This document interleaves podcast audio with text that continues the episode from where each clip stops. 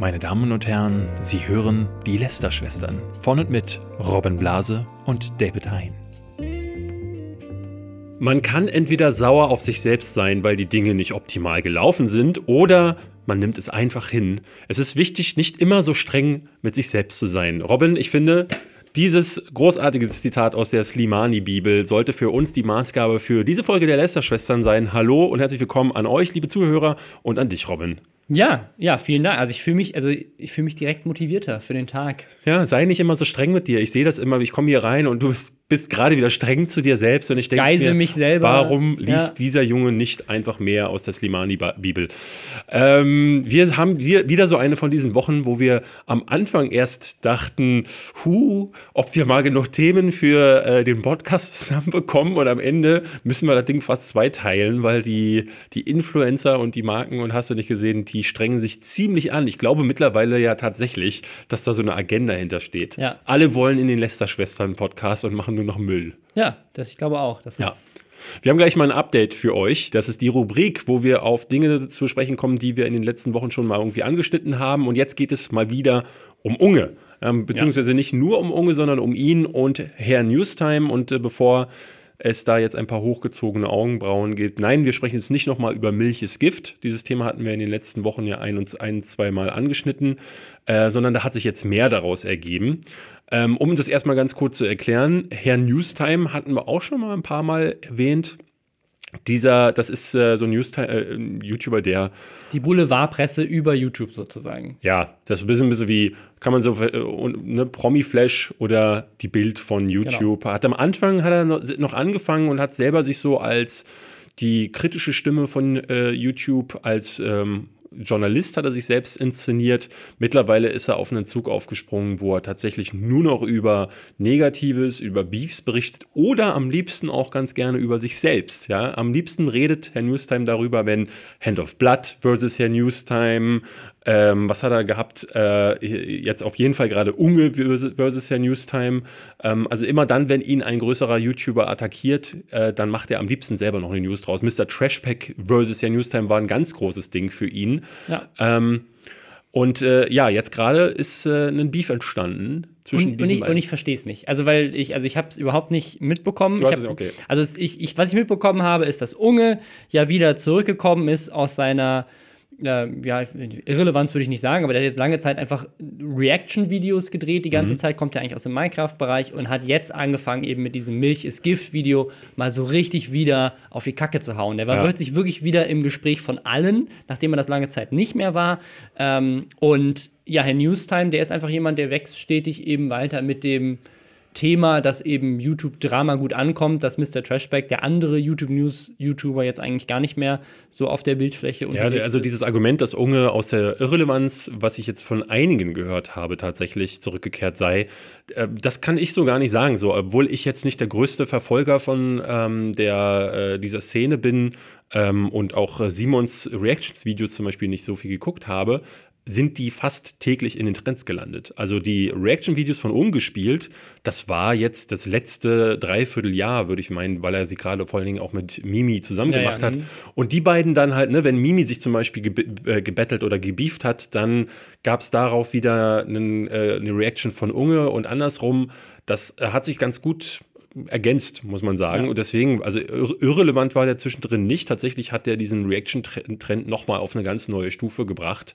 Ähm, und waren auch die einzigen Reactions, die ich mir ganz gerne angeguckt habe, weil äh, ich den halt, ne, ich, wir beide mögen Simon ja, glaube ich. Ähm, und äh, die, die, also ich finde es immer ganz witzig, ja. er, er, wenn er sich totlacht, dann lacht er sich halt halt gleich immer, dann kriegt er wirklich so ein Lachflash, wie das äh, mhm. äh, immer wieder so in allen möglichen Videos steht. Aber was ist denn jetzt passiert zwischen den beiden? Ja, großer Beef, ich sag dir das. Also erstmal war es ja so, dass Herr Newstime, so wie er das immer macht, wenn äh, irgendwas Großes äh, abgeht, dann berichtet der fast täglich dazu. Tatsächlich hat er in der Zeit, wo dieses Milch ist Gift-Ding gelaufen ist, ich glaube, vier, fünf, vielleicht sogar mehr News gemacht zum Thema Unge und wurde dann aber auch wieder ähm, am Ende so, äh, wie man es von ihm in letzter Zeit auch kennt. Ne? Er spricht ja gerne immer davon, dass er sehr sachlich sei und auch neutral, mhm. fängt aber ganz gerne an, selber, ähm, also ist, ich persönlich finde, dass er extrem manipulativ geworden ist.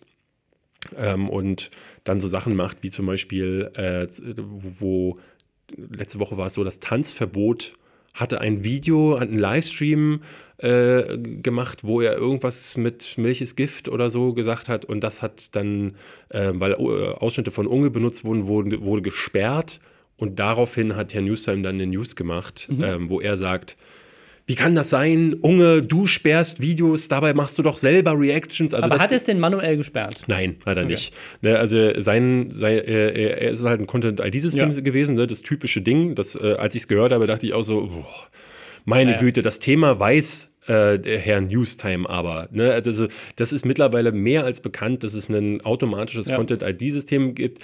Es äh, gab die Stimmen und da kann man tatsächlich darüber diskutieren, ähm, die gesagt haben, okay, auch wenn es automatisch ist, jemand wie du, der halt auf fremden Content reactet. Das wollte ich nämlich gerade sagen. Kann also, ja dann eigentlich auch sagen, hm, dann mache ich diesen Kanal, schalte ich da vielleicht dieses automatische ja. Content-ID-System ab. das natürlich auf dem ungespielt Kanal passiert, nicht auf dem Unge-Kanal. Ja. Er hat ja zwei unterschiedliche Kanäle und auf den zwei unterschiedlichen Kanälen kann es auch sein, dass die in unterschiedlichen CMS-Systemen eingebettet sind. Aber ja, das weiß ich äh, ehrlich gesagt gar nicht. Also äh, Unge selbst hatte in einem Video danach reagiert, hat gesagt, naja, mit meinen Videos nehme ich ich ja fast keine Kohle ein, seine Reaction-Videos, ähm, und das hat er, äh, er hat einmal so durchgescrollt durch seine mhm. Analytics.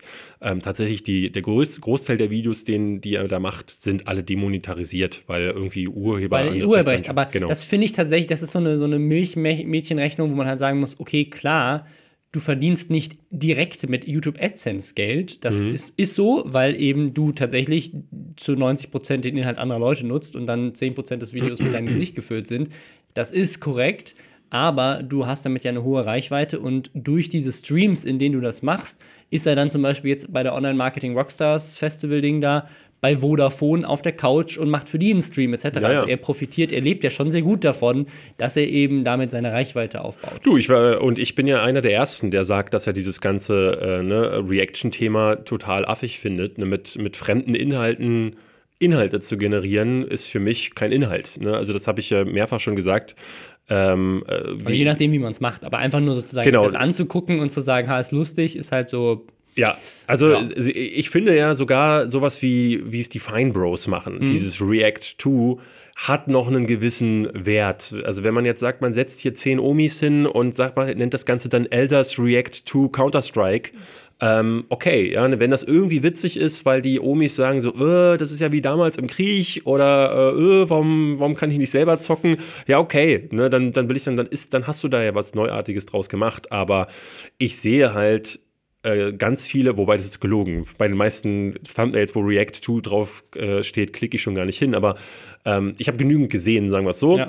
ähm, wo ich dann hinterher dachte, oh, ne, dieses berühmte Video von ApoRed damals, das ich parodiert mhm. habe, wo er auf ein Video reagierte, ähm, wo jemand mit einem heißen Messer durch alle möglichen Dinge geschnitten äh, ist. Und ich dachte, das war's. Er saß ja wirklich die ganze Zeit nur da und sagt, wow, wow, Alter, Digga, Digga, du, Digga, du schneidest da jetzt, oh, er schneidet da durch, Digga, ja, ja. Alter. Nee, das ist, das ist 90 Prozent der Sache, aber das, also das, was Unge normalerweise macht, er hat ein Video durch sein CMS gestrikt. Herr Newsom hat dazu ein Video gemacht. Okay, aber warum gibt es deswegen jetzt Krieg?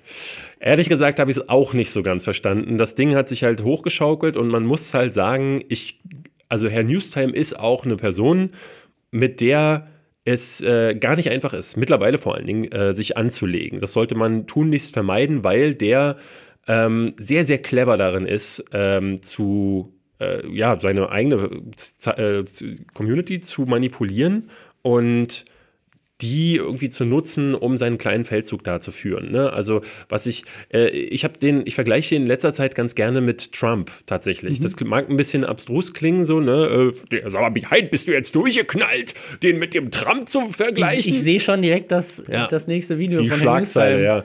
Nee, ähm, weil äh, auch der, jetzt ob gewollt oder ungewollt, aber ein sehr kluges ich will gar nicht klug sagen bei Donald Trump, aber er hat ja ist super gewitzt darin, wie er argumentiert oder wie er Argumente seines Gegenübers so verdreht, dass er bei seiner eigenen, bei seiner eigenen Folger, Verfolgerschaft besser dasteht. Das ist jetzt in dem aktuellen Video, ist mir das wieder aufgefallen, das er gemacht hat zu, wie, zu Simon Unge, aber äh, seine generelle Art und Weise. Ne? Also er, er, ist auf der einen Seite, sagt er so, ich bin der Journalist, ich mache äh, Kritiken und ist ja alles ganz unabhängig und sagt dann aber bei jedem, bei jedem, jetzt hat er zum Beispiel 300.000 Abonnenten und postet dann, oh, wir sind jetzt so und so viele. Also er ist eigentlich äh, einer derjenigen, der sowas normalerweise oder früher auch an, angekreidet hätte bei anderen. Aber, genau, aber warum wirst du denn News-YouTuber? Ich glaube, weil du ein Riesenfan bist und in seinem Fall halt von Gronk und so weiter, von diesen Leuten und du möchtest irgendwie dazugehören. So war es ja bei Mr. Trashback. Ja, und, und, und, das ist halt die, die einfache Art von Content, die man da machen kann. Den Content aber er hat über die immer, Leute machen, die du magst. Er hat sich aber immer wirklich so stilisiert als derjenige, der, ne, als die rechtschaffende Stimme von YouTube, als der, der wirklich Kritik übt. Und das ist jetzt äh, auch äh, abs äh, absurderweise gestern so äh, äh, eskaliert, weil ähm, Unge dann hat irgendwas, ich weiß, ehrlich gesagt muss ich sagen, ich habe wirklich ein bisschen den, den Faden verloren bei diesem ganzen Ding. Irgendwas hatte Unge wieder gemacht, worauf Herr Newstime ein Video gemacht hatte. Ähm, und dann passierte, dass äh, Herr Newstime sagte, kritische Stimmen sind nicht erwünscht. Also, weil Unge hat einen Livestream gemacht, wo er mit Mimi da saß und ein Video, ach genau, jetzt habe ich es, Entschuldigung. Ähm, ähm, Herr Newstime hatte ein Video über Bibi gemacht.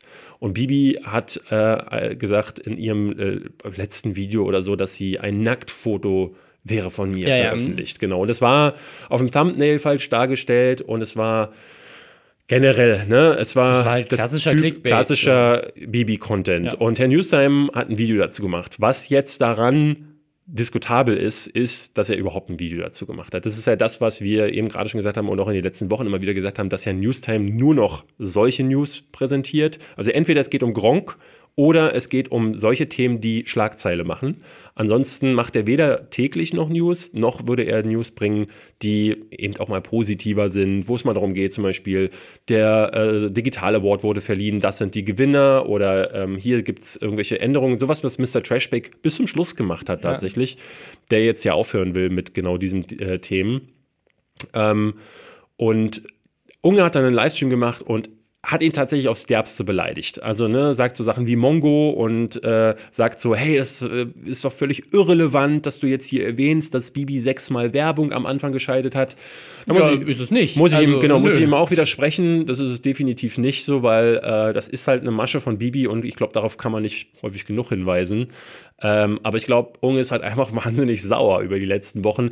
Was, Was ich aber nicht verstehe, ja. also ich verstehe das nicht. Er hat doch selber, also generell muss ich echt nochmal sagen, was für ein Kindergarten. hier, hier, sind, hier sind erwachsene Männer, die ja. einfach Inhalte machen. Der eine macht Inhalt mit dem Inhalt anderer Leuten und der andere macht Inhalt mit dem Inhalt anderer Leute. Ja. Und beide regen sich drüber auf, wie sie Inhalt mit dem Inhalt anderer Leute machen. So, Leute, macht doch einfach euren Scheiß und lasst euch gegenseitig in Ruhe. Klar, Herr Newstime ist kein Journalist. Der Typ ist nicht besonders gut da drin, objektive ja. Sichtweisen darzustellen, obwohl er das vielleicht manchmal behauptet. Auf der anderen Seite, jemand wie Unge, wenn der sowas macht wie Milch ist Gift, dann ist das auf jeden Fall innerhalb von YouTube so relevant, dass man auf jeden Fall verstehen kann, warum jemand, dessen Kanal Motto es ist, über YouTube zu reden, viel dann darüber redet. Und Unge ja sogar selber in seinen Videos nach diesem ganzen Skandal sich hingesetzt hat und gesagt hat, dass er das eigentlich bewusst nur gemacht hat, um zu provozieren, ja, ja. weil er damit eben genau Leute wie Herr Newstam triggern wollte. Er hatte den ja also, sogar gedankt. Er hatte irgendwann mal geschrieben auf Twitter, ähm, danke Herr Newstam, dass du das Thema noch größer machst. Bei ihm ist es schwierig gewesen in dieser Zeit auch gerade herauszulesen. Was ist jetzt überhaupt noch Ironie gewesen? Ne? Denn man muss ganz offen sagen, aus äh, 260 Zeichen Twitter-Buchstaben äh, kannst du Ironie halt einfach nicht herauslesen. Also das hat noch nie funktioniert. Dann, ich blick da langsam auch selber nicht mehr durch, weil ich ähm, ne, also zum Beispiel hat er ja dann dieses, dieses Video zusammen mit, mit Rezo gemacht, so wir leben in der Computersimulation, andere YouTuber fanden das ja. dann alles super lustig und so weiter. Ja. Also da weißt du ganz genau, okay, hier wird einfach nur rumgetrollt. Auf der anderen Seite ist es halt einfach nur Kindergarten. So Leute, macht doch einfach eure, eure Videos und ich weiß nicht, warum da so viel, so viel Wut dahinter ist, weil es ist alles so vorhersehbar und es ist jetzt nichts Neues und es ist irgendwie so, ja, also ich meine, ich kann verstehen, warum man auf Herrn Newstam wütend ist. Ähm, ich meine, jeder, es haben ja jetzt schon einige ihren Beef da mit ihm gehabt. Äh, ich, also, wie gesagt, Blatt genauso wie äh, auch ich hatte in der Vergangenheit schon so ein Ding, wo ich mich mit Iblali auf, ja. auf Twitter hatten wir einfach eine etwas erhitztere Diskussion, nicht mehr. Und Herr Newstime hat direkt eine News daraus gemacht. Das war ja am Anfang so, dass er selbst so aus Leuten wie mir noch eine News gemacht hat. Das ist ja, passiert ja auch gar nicht mehr, dass er ähm, Leute aufgreift, die irgendwie im Mittelfeld oder sind, sind nur noch große Namen in seinen News. Ähm, aber ja, äh, ich kann es verstehen. Auf der anderen Seite, das ignorierst du weg normalerweise. Ich schreibe, äh, ich habe Herr Newstime dann entweder einen Kommentar drunter geschrieben oder äh, bei Twitter irgendwie mit ihm kurz diskutiert. Ähm, zu dem Zeitpunkt dachte ich aber auch noch, dass man mit ihm reden kann und hatte gedacht, dass er genau diese Person ist, die er selbst immer äh, vorgegeben hat zu sein, nämlich ein, ein integrer Journalist. Ja, auch wenn ich mir dachte, naja, eigentlich ist er nur ein Typ, der zu Hause in seinem dunklen äh, Kämmerchen sitzt und äh, sagt, er wäre gern Journalist. Aber es ist ja ein bisschen so, wie Journalismus auch tatsächlich funktioniert. Ähm, tatsächlich ist es jetzt so, dass er aber ein Video gemacht hat äh, als Re Reaction auf Unge, wo ich äh, äh, wirklich auch sagen muss, so, jetzt wird es mal auch langsam Zeit, äh, die, die Sachen anzusprechen, die, die seine Community offensichtlich nicht verstehen. Denn ähm, er, er, hat jetzt ein Video gebracht, wo er sagt, äh, Simon Unge, React, äh, Herr Newstime versus Unge, ähm, kritische Berichterstattung ist nicht erwünscht. Und darin sagt er im Grunde, ähm, dass er, äh, ne, da zeigt er Szene aus diesem Livestream und sagt dann, Unge, ja, äh, ich bin jemand, der, äh, der eine sachliche Diskussion bevorzugt und niemals beleidigen würde. Und wenn du denkst, das Beleidigen, hm, hm, hm, ja.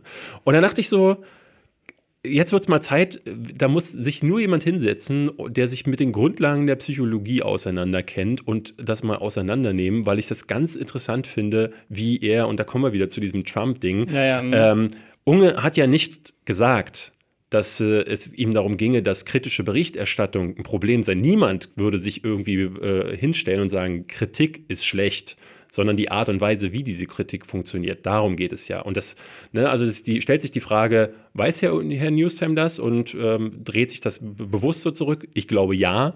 Ähm, oder ist er zu blöde dafür? Das kann ich mir tatsächlich eher nicht vorstellen. Aber tatsächlich ist es so, dass die ähm, dass er dann bewusst daraus ein Ding macht, wo er sich vor seiner Community ne, diesen Schutzschild aufgebaut hat. Er wäre diese kritische Stimme, aber das hat er gar keiner attackiert.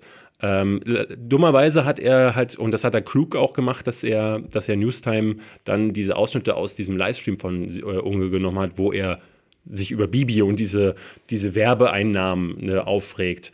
Das ist ein bisschen doof, dass Unge sich da von seinen Gefühlen hat mitreißen lassen, weil dadurch macht er sich angreifbar. Was danach in dem Video aber passiert, ist, finde ich, sehr interessant. Ähm, Herr Newstime nimmt die Stimme runter, also äh, signalisiert quasi, ich bin deeskalierend, mhm. ich will hier gar kein Beef und sagt so, Unge, ich will immer nur sachlich diskutieren. Und auch das ist falsch. Denn wenn er wirklich nur sachlich äh, diskutieren würde, dann würde er vorher nicht immer wieder so News machen wie die letzte, wo er wirklich aus der Haut fährt, förmlich, äh, in, in einem Video, wo er über Tanzverbots-Strike gesprochen hat. Und dann sagt, Unge, du kannst doch nicht Videos sperren und so, was auch populistisch und manipulativ ist, weil es falsch ist. ich, glaube, das, ich glaube, das fasst das ganz gut zusammen, weil wir reden jetzt hier schon seit 18 Minuten über dieses, über ja. dieses Thema. Ich glaube, was so spannend ist, hier sind zwei erwachsene Männer ja. und was man hier beobachten kann, ist auf einer so, wenn du wenn es dir so in diesem Kosmos anguckst, mega Kindergarten. Ja. Aber es lässt sich eigentlich sehr leicht übersetzen auf die tatsächlich politische Situation in der Welt, weil du hast zwei Leute, die beide sehr gut darin sind, ihre Follower zu manipulieren bzw. aufzubringen oder weil diese, hinter weil diese Videos, weil diese Videos ja auch immer Momentaufnahmen sind und du dich ja davor auch immer inszenieren kannst. Ne? Und du kannst dann ein Tränchen verdrücken, wenn du möchtest. Du kannst es so schneiden, dass äh, alle möglichen Dinge, wo du in der Situation vielleicht ehrlicher rüberkommst, als du es wolltest. Ne? Ich würde gerne mal solche Leute in so einem, ich, ich habe mir das schon häufiger gewünscht, so eine Talkshow, wo zwei beefende YouTuber einfach voreinander gesetzt werden. Und wenn sie nicht mehr in der Lage sind, auf den On- und Off-Knopf des Videos zu drücken, würde ich gerne wissen, wie einige Beefs tatsächlich auseinandergehen. Da, da gibt es ja so ein paar lustige Stories. Also jetzt gerade in, ich glaube irgendwie jetzt äh, in, in, England hatte ich das mitbekommen. Also da war ein britischer YouTuber, Casper Lee heißt der, der hatte dann irgendwie einen Freund dabei, da hatten die auch irgendwie Beef mit irgendjemand anderem.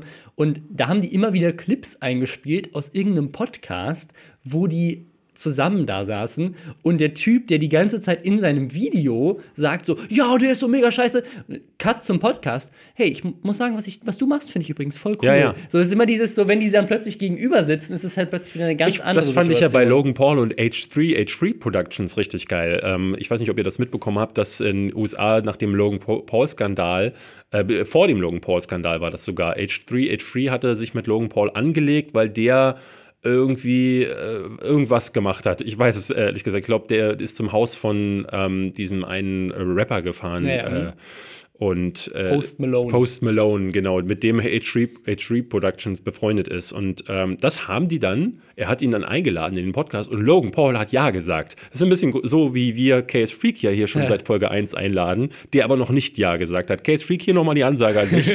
ähm, wir sind demnächst Komm auf einer vorbei. Live-Show, komm doch vielleicht sogar einfach da vorbei, das wäre ja noch besser.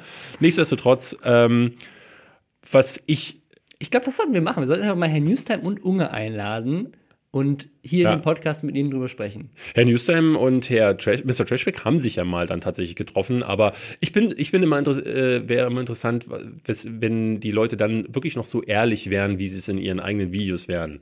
Ähm, würden sie sich dann dasselbe sagen? Oder ist es eher sogar so, dass es wie so wie zwei, äh, zwei Rapper, so wie, ne, Flair macht so, hey, Ansage, ich ficke deine Mutter und dann treffen sie sich und Flair sieht die Mutter von, äh, von äh, Kollega und sagt, ah, die will ich doch gar nicht ficken, äh, ich habe ja eine eigene Mutter, die kann, fick ich die. Ja, so, es, da denke ich mir dann, ähm, Typische wir- Szenen aus der Rap-Welt. ja. Also, äh, um das vielleicht nochmal abzuschließen, ich finde tatsächlich noch am dramatischsten daran, dieses ganze Ding, wie du sagst, ist Kindergarten. Ne? Sowohl Unge als auch Herr Newstime hätten das ein bisschen anders lösen können. Unge, und das muss man vielleicht nochmal abschließend sagen, hat sich jetzt einen anderen Schritt überlegt. Er hat jetzt einfach mit Freunden einen eigenen News-Kanal gegründet. Das finde ich tatsächlich eine sehr erwachsene Art und Ja. Weise, wenn du sagst so, hey, pass auf, ich mag die Berichterstattung nicht, die hier auf dieser Plattform passiert. Es gibt aktuell ein Monopol dazu. Ja. Ich möchte jetzt ein Konkurrenzangebot schaffen. Finde ich, finde ich eine, eine sehr nette Art und Weise, das zu lösen. Das hätte er vielleicht machen sollen, bevor er sich äh, so öffentlich gebieft äh, hat, weil ähm, so ist es jetzt natürlich, jetzt wirkt so ein bisschen wie so ein, ne, ein kleines wütendes, wütendes Kind. Ja, macht also, jetzt also generell muss ich echt sagen, Herr Newstime ist Herr Newstime, von dem habe ich nichts anderes erwartet. Exakt, Aber ja. Unges Verhalten in den letzten Wochen, muss ich echt sagen, hat mich sehr enttäuscht. Ähm, ich finde, bei viele Sachen, die er jetzt gemacht hat und wie er das dann hinterher argumentiert, mit dem, das ist ja alles, ich verbreite hier Verschwörungstheorien, aber meint es ja gar nicht so, weil das ist alles nur Satire und ihr seid nur dumm, zu dumm, das zu verstehen.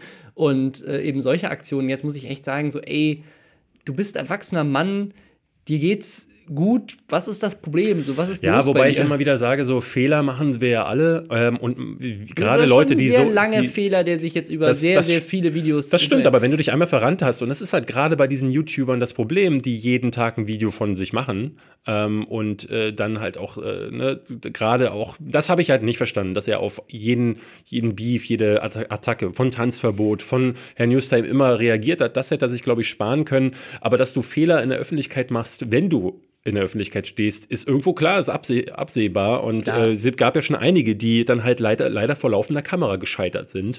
Ne, klar, natürlich, aber das, also was, was, äh, A, klar, manche Sachen, die er macht, sind live, aber viele Sachen, die er macht, sind vorher äh, on demand produziert. Mhm. Das heißt, da hast du auch vorher nochmal im Schnitt den Prozess, dass du da sagen kannst, ups, vielleicht sollte ich das nicht machen. Und das andere, für mich ist so dieses Thema, er macht das halt jetzt wirklich über sehr, sehr viele Videos immer wieder. Und ich habe ja am Anfang bei dem Milch ist Gift tatsächlich die Theorie in den Raum geworfen, weil es eben so, so untypisch für ihn wirkt, finde ich, dass es alles eigentlich nur eine Kampagne ist, um den Unge-Kanal wieder zu relaunchen, der ja eigentlich jetzt mehrere Jahre ohne Videos rumlag. Aber nicht, dass er das Ähm. nötig hat, weil er- hat ja die Abozahlen sogar abgestellt. Ich weiß nicht, so, er wollte ja Videos da machen, woran er Spaß hat. Er sagte, er macht irgendwie ähm, Aber es Ausreisevideos. wirkt nicht so, als hätte er Spaß, wenn er die ganze Zeit so ein hohes Stresslevel und Ja, ich weiß nicht, das stimmt allerdings. Ja, ich habe es auch nicht ganz verstanden. Ähm, ich wollte noch mal ganz kurz den abschließenden Punkt, damit wir das Thema endlich durchhaben, äh, bringen. Ähm, am erschreckendsten daran finde ich tatsächlich, dass die Zuschauer nicht merken, Ja. wenn ein YouTuber ähm, Ne, der so, er kann dir noch so häufig sagen, ich bin der realste, ich bin der kritischste, ich bin der, ich bin die äh, eure Stimme der Vernunft. dann ist er das, jemand, der das sagt. Das ist wie mit den Leuten, die sagen, sie sind die Besten im Bett. Das sind sie leider meistens nicht, Leute. Ähm, und das ist halt, das, das kann ich nicht verstehen. Jemand, der nötig hat, sowas zu sagen, äh, der hat meistens den Beweis noch nicht erbringen können. Und das finde ich immer besser. Zeigt doch einfach, dass ihr so besonders kritisch seid. Aber eben, dass ihr auch so unabhängig seid und dass ihr so sachlich seid. Das gilt für Herrn Newstime ja genauso. Aber für mich wäre viel wichtiger, dass die Leute endlich mal auch ne, ihren äh, Grips anstellen und diese, diese manipulativen Mechaniken, die da passieren mhm. bei einigen, ähm, ich weiß nicht, ob du dann besonders analytischer Mensch sein musst, aber ich glaube einfach so ein bisschen soziale Empathie oder soziale Intelligenz reichen aus, um zu verstehen, mein Gegenüber belügt mich gerade, mein Gegenüber benutzt mich gerade. Und ähm, nur weil ich da in den Titel schreibe, Simon Unge will kritische Berichterstattung unterdrücken, heißt es ja nicht, dass es gleich so ist, weil das ist genau dieser Fake News-Gedanke, den wir gerade haben. Du aber springst auf jede Scheiße auf. Aber das ist ein, eine gute Überleitung zum nächsten Thema, weil nämlich genau ja, das ist nämlich exakt, auch in ja. den klassischen Medien jetzt gerade passiert und zwar in meiner Geburtsstadt in Mannheim. Ähm, oh. Da hat ein. Kaum bist du nicht mehr da, kaum bin ich nicht mehr brennt da, da die Hütte. Es fällt alles auseinander. Ja. Hat einer, der, äh, ein, ein, ein, Blog, der heißt Rhein-Neckar-Blog, ähm, hat einen Artikel veröffentlicht, über Facebook äh, gepusht, ähm, mit der Überschrift größter Terroranschlag in der Geschichte mhm. in Mannheim. Ähm, natürlich ein äh, sehr äh, blutiges Bild als, als Thumbnail und natürlich haben alle Leute das gesehen und direkt gedacht, oh shit. So, also ich glaube, wenn ich das gesehen hätte in meiner Timeline, meine Großeltern, mein Vater, die leben noch in Mannheim, ich kenne Leute, die in Mannheim wohnen, ich hätte auch direkt gedacht, oh shit. Ja, ja. Es könnte jemand oh, gestorben sein, den ich kenne. Ähm, und deswegen haben natürlich viele Leute direkt reagiert, haben das nur die Überschrift gesehen, haben direkt bei der Polizei angerufen, haben ihre Liebsten angerufen, etc. Und andere Journalisten haben das dann auch aufgegriffen. Das Problem ist nur, wenn du auf den Artikel geklickt hast, weil normalerweise sagst du ja, lies nicht nur die Überschrift. Du klickst auch drauf und willst da den Artikel lesen, weil vielleicht gibt es ein paar Hintergrundinfos. Konntest du nicht, denn der Artikel war hinter einer Paywall. Du musstest Geld bezahlen, um den Artikel zu lesen, musst ein Abo abschließen. Ähm, haben natürlich die meisten dann nicht gemacht und sich dann eher anderweitig versucht zu informieren. Ähm, das Ding ist, in diesem Artikel wird auch nicht aufgelöst, dass es sich darum tatsächlich um eine Fake News handelt, mhm. sondern da sind dann so ein paar Sachen drin, wie, also ne, das ist mega skurril, wie die das auch hinterher versucht haben zu argumentieren, warum das eigentlich nur Satire ist ähm, oder ein Test, wie auch immer. Die sagen zum Beispiel, die Verwundeten wurden in das Krankenhaus am Tattersaal gebracht. So, wenn du in Mannheim schon mal warst, weißt du, am Tattersaal ist kein Krankenhaus. Mhm. Hätte ich jetzt im ersten Moment aber auch gar nicht gewusst, obwohl ich da 13 Jahre meines Lebens verbracht habe. Ja, könnte sein, dass sie eins ähm, gebaut haben. Vielleicht haben sie eins gebaut. Nee, aber es ist so ein bisschen sozusagen, sie wurden ins Krankenhaus am Hauptbahnhof gebracht, in Berlin. Wenn du in ja. Berlin bist, sagst du so, warte mal, wo ist denn da ein Hauptbahnhof, ein Krankenhaus? Der, der, so, am Hauptbahnhof ist leider tatsächlich ein Krankenhaus. Krankenhaus. Ja, das ist die Charité. Ich weiß das nicht mal. Die Charité so. ist direkt um die Ecke. Ähm, so, aber das, das ist einer der Beweise, den sie dann hinterher genannt haben, zu sagen so, ja, das war ja Satire und das haben wir deutlich gemacht, indem wir Fake-Infos gestellt haben, weil tatsächlich das alles von uns nur ein Test war, um zu beweisen, dass Menschen und die Polizei und ganz Mannheim und Journalisten nicht vorbereitet sind auf solche Ernstfälle und auf solche Fake News und so, was sich dann verbreitet. Und die haben wohl vorher auch mit dem Oberbürgermeister und der Polizei geredet, meinen so, wir haben das ja vorher abgesprochen und der Oberbürgermeister und die Polizei nur so, ihr habt uns gesagt, dass ihr das machen wollt. Und wir haben gesagt, mach das nicht, das ist eine dumme Idee. Ja. Aber wir können euch ja nicht davon abhalten und ihr habt es trotzdem gemacht. Also, und dann, also die sind dann gerügt worden vom, vom Presserat oder was auch immer. Also, da ist unglaublich viel Shitstorm auf die zugekommen und die verteidigen das bis heute, dass das ja alles nur ein Test war, wollten aber natürlich damit, dass Leute ihre Paywall da ja. kaufen, haben unglaublich viel Werbung für sich gemacht und so weiter und es ist halt einfach ein super perfides Ding, so durchschaubar, Leute, die da einfach durch auf Aufmerksamkeitsgeilheit ähm, ebenso die, die Angst der Leute ausnutzen und klar damit auch auf eine Sache hinweisen, die tatsächlich wichtig ist, nämlich ja, Leute lesen nur Überschriften und solche Fake News verbreiten sich schnell und so weiter, aber das kann man auch auf eine andere Art und Weise machen. Ja, das ist so ein bisschen, ne, also weil du auf der einen Seite dann sagst so, ey, guck mal, die Leute ähm, lesen nur die Überschriften, ha, haben wir euch ertappt, aber dann davon zu profitieren, ist halt, ja, ja. Ne, das geht halt gar nicht. Ich hatte ja einen Tweet dir geschickt, ähm, dass, äh, ich weiß gar nicht, ich muss ihn mal kurz suchen, ähm, weil sich jemand äh, auch im Internet darüber auf Twitter ausgelassen hatte, der sagte, dass er mittlerweile das Problem sieht, dass sich langsam, kommt von äh, L. Er schrieb, langsam zeichnet sich ein deut deutliches Problem mit digitalem Journalismus ab.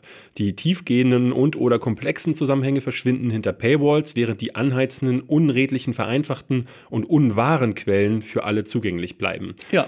Und das ist ein Thema, das wir, glaube ich, generell auch mal hier, hier ansprechen können, weil ich würde das jetzt nicht komplett unterschreiben, weil das ist jetzt halt wirklich der extreme äh, Sonderfall. Aber ich habe jetzt zum Beispiel in den letzten Tagen auch immer wieder gelesen, dass äh, Julian Reichelt, der aktuelle Chefredakteur von der äh, Bild, auch mittlerweile mit der Bild so ein Ding äh, anstrebt, wo er, äh, ne, der Bildblock hat heute erst einen Artikel äh, geschrieben, wo sie ihn mit Breitbart News vergleichen. Mhm. Breitbart News ist in den USA so ein, ja, die machen wirklich die ganze Bandbreite von Trump-Propaganda äh, bis Verschwörungskram, ja. sehr rechtsorientiert und ähm, auch äh, die Bild äh, lässt äh, viel Content ja auch hinter einer Paywall verschwinden. Da wäre es interessant zu beobachten, was da dann irgendwann landet. Ob da dann, ja, ja. ich meine, man kann, glaube glaub ich, davon nicht ausgehen, dass besser, besser recherchierter Content irgendwo bei der Bild verschwindet. Und aktuell machen sie es eher mit den Boulevardthemen. Das hatten sie ja mit Gronk mal gemacht. Da hatten sie Gronk interviewt und hatten dann eine Überschrift, wie Gronk verrät euch, wie man erfolgreicher YouTuber wird. Das wird aber eigentlich in dem Artikel überhaupt nicht angesprochen. Oder in einer Frage sagt er kurz so, ja, ladet halt Videos hoch. und, und das haben sie halt in der Paywall versteckt, in der Hoffnung, dass halt ganz viele Gronk-Fans ja. dann da ihr Abo abschließen und so. Das ist halt schon, das ist halt Clickbait auf einer, auf einer anderen Art und Weise. Ähm, ich finde es halt, halt ähm, tatsächlich alarmierend, ähm, wie sich das in manchen Feldern entwickelt. Also für mich ist das beste Beispiel die GameStar. Die haben ihre Sachen, die sie früher im Heft hatten, die gut recherchierten Artikel, haben sie mittlerweile ja auch auf der Seite. Und diese Specials, die wirklich sehr immer, immer sehr hochwertig waren, wie ich fand, die sind mittlerweile alle beim äh, GameStar Plus Abo ja. enthalten. Und äh, ist ein verständlicher Schritt irgendwo. Es führt aber dazu, dass eben genau dieser, ähm, dieser Eindruck entsteht, dass so die leicht verdaulichen Inhalte, die News, die Sachen, die eh wieder gecallt werden von irgendwelchen ja. amerikanischen Magazinen oder die von, der, von den Presseagenturen vorgegeben die werden. Die auch nicht viel Arbeit brauchen. Das ist halt das Problem. Genau. Also ich, ich glaube, dass, dass das Thema bei, bei Journalismus ähm, oder generell Inhalten im Netz, sieht man ja auch bei ganz vielen anderen Sachen, ist das Problem, dass Leute eben kostenlos gewöhnt sind. Und ich finde in Deutschland noch viel mehr als international. Mhm. In den USA, so sowas wie die New York Times oder die Washington Post oder so, die haben plötzlich Rekordabos, wenn sowas mit Donald Trump passiert, weil alle sagen, sowas wollen wir supporten. Das finden wir ganz wichtig, dass da unabhängiger Journalismus existiert.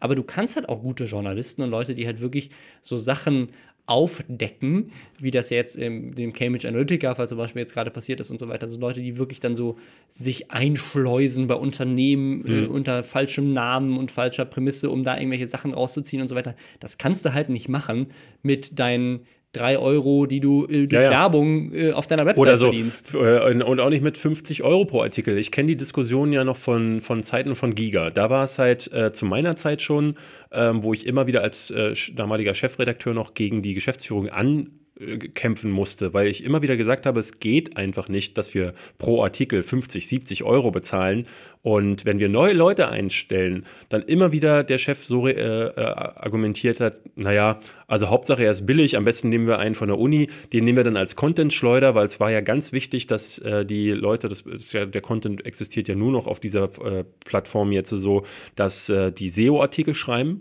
Ja, das ist ja bei Giga jetzt, also jetzt, jetzt bei Ströer, das ist ja wirklich das Schlimmste überhaupt. Ja. Die machen ja solche Sachen wie, ähm, der Titel ist Deadpool kostenlos im Netz streamen. Mhm. Das ist die Überschrift, die du angezeigt bekommst. Wenn du auf den Artikel klickst, steht dann unten drunter, so vermeiden sie Virusfallen. Ja. Und das ist derselbe Artikel, den die für jeden Film, für jede Serie und für jedes Spiel hochladen, damit, wenn nämlich Leute dann suchen, so kinox.to, ja. Deadpool, ist das der oberste Trailer. Sie klicken drauf, weil sie denken, oh, da kriege ich jetzt von einer renommierten Newsquelle Tipps, wie ich das kostenlos angucken kann. Und in Wirklichkeit kriegen sie halt dann ihre paar Cent durch die Bannerwerbung, die da läuft. Und wenn das aber 100 Millionen Leute machen, dann hat ja. sich das wieder gelohnt. Einen der härtesten Kämpfe, den ich zu führen hatte ähm, in der Zeit, das war gerade am Anfang von Giga, war, als äh, wir das Ding gerade gekauft hatten, also der Verlag mhm. äh, Icona, die hatten das dann sich geholt und dann hatte der Chef die clevere Idee, einen Giga-Downloader, so ähnlich wie bei Chip, äh, mhm. anzupreisen. Und dieser Giga-Downloader, der war nicht nur, äh, hat sich dann heruntergeladen, sondern hat sich direkt auch in deinen Browser eingeknüpft. Ohne, ne, wenn du da nicht ein wirklich gut verstecktes Häkchen weggemacht mhm. hast, dann war der plötzlich in deiner Suchleiste drin und hat die normale Suchleiste durch die Giga-Suchleiste ersetzt und hat dich dann ähm, auf den eigenen Content äh, ver verlinkt, hat dann irgendwann mit Werbung, ist einem um die Ecke gekommen. Und das Schlimmste war, dass äh, sie dann die clevere Idee hatten, ähm, Spielenamen zu nehmen, von, besonders gern die populären, also sowas wie Call of Duty, Modern Warfare, mhm. kostenlos downloaden. Dieses Triumvirat ähm, an Schlagworten. Ja. Das haben die SEO-mäßig über die gesamte Seite ver, verteilt. So im Grunde so wie es Spieletipps auch gemacht hat. Die haben ja auch Seiten, so Fake-Seiten angelegt. Irgendwelche Spiele, die noch gar nicht erschienen sind, ähm, genommen Fallout 4 äh, Komplettlösung oder Walkthrough mhm. äh, Fallout 4 und wenn du dann raufgeklickt hast, stand da drunter, tut, mir, tut uns leid, hier ist noch kein Walkthrough, aber er entsteht gerade, kommt ihr kommt bitte später wieder. Dann hast du den Klick schon gemacht, ja. hast in, den vielleicht sogar noch auf Werbung geführt oder konntest Werbung davor schalten. Ja, die Impression zählt ja schon. Also jeder, jeder Aufruf, zählt. jedes Werbeanzeige ist schon direkt gesehen und damit kriegst du auch Geld. Und das war Ende der 2000 Zehner, nenne ich sie mal, also so um die um 2006, 7, 8 herum, in der Zeit, als ich bei den Online-Magazinen gerade. Äh, ich glaube, das sind die 2000er. Ich glaube, wir sind jetzt gerade in den 2010er. Ja, tut mir leid. ähm, da war das tatsächlich gerade so, dass das eines der beliebtesten Mittel war, um dich in den Argov-Zahlen, also Argov ist so, ähm, so eine äh, äh, Seite, wo du quasi auslesen kannst, wie viele äh, Impressions du machst. Oder äh, eine IVW gibt es da noch, das ist so eine unabhängige, glaube ich, so eine Messagentur, die dir auch die Zahlen auswirft. Und das waren die beiden großen ähm, ja, Dinger, mit denen du rumgelaufen bist, um dich irgendwo zu bewerben und zu sagen, hey, wir sind Giga, wir sind groß, guck mal hier, unsere Argov-Zahlen, unsere IVW-Zahlen. Und das wurde gepusht mit so einem Bullshit.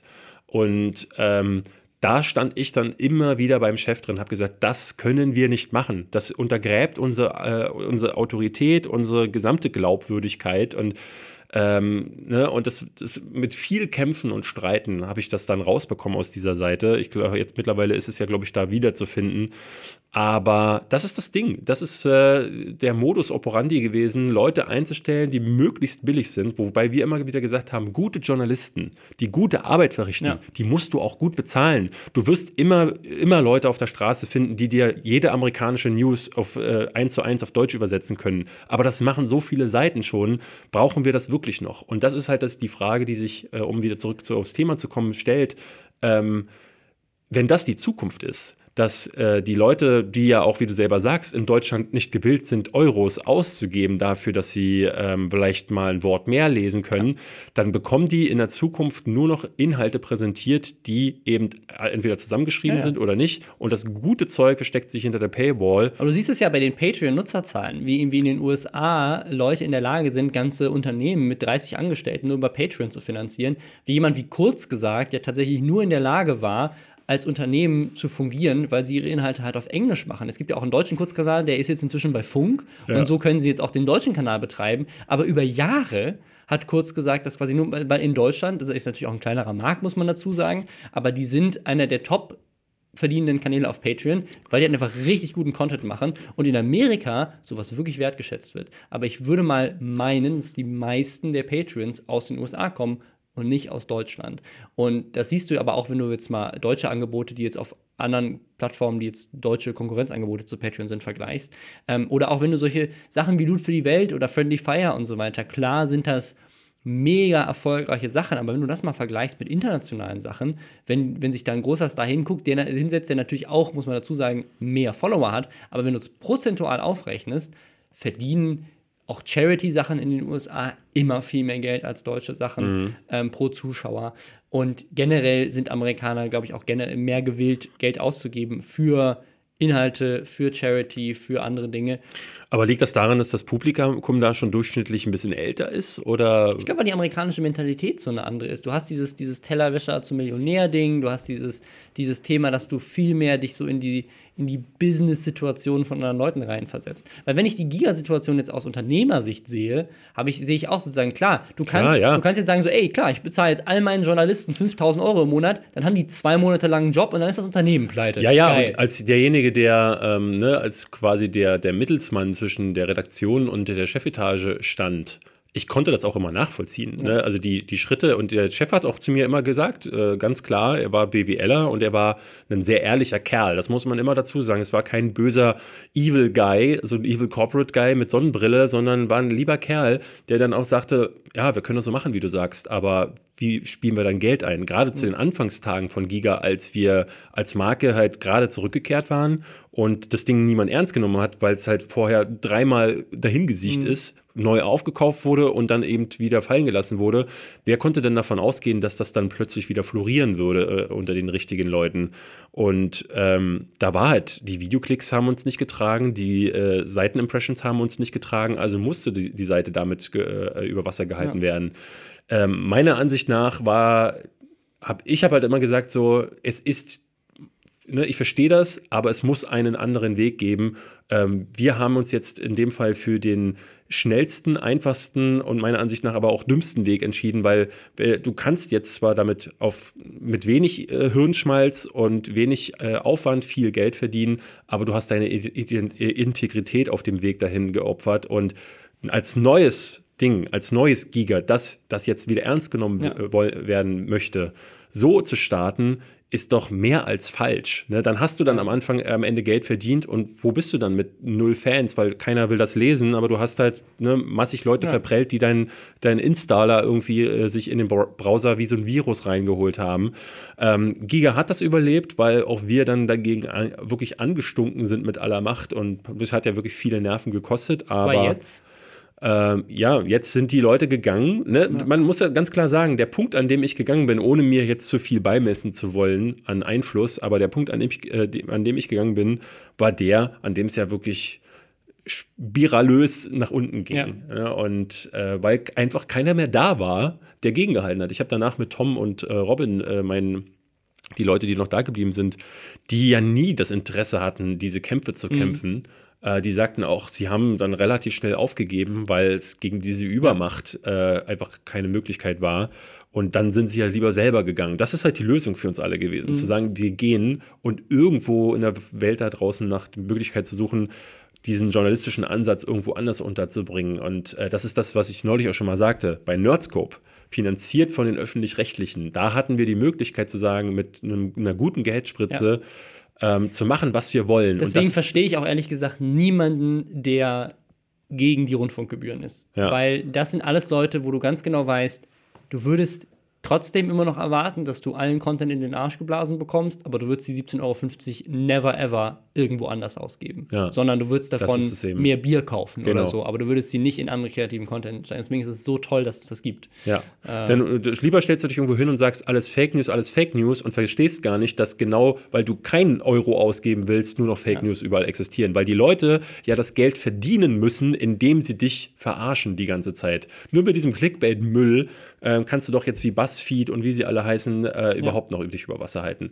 Das ist ein äh, interessantes Thema, was wir mal in den nächsten Wochen äh, ja. sicherlich immer mal wieder hier haben werden. Ja, ich, ich, finde, ich finde das ist auch eine gute Überleitung zum nächsten Thema, nämlich YouTube, die jetzt offen zugegeben haben, eine Sache, die viele Leute immer als Bug verstanden haben. Und zwar hat YouTube War das so? Wirklich? Ja, so ein bisschen. Also äh, YouTube hat, hat also um es kurz auszuholen, also es gab lange Zeit dieses Thema, es gibt zwei unterschiedliche Themen, muss man dazu sagen. Es gibt einmal das Thema, dass Leute Videos hochladen und die Videos nicht in der Abo-Box von Leuten auftauchen ja.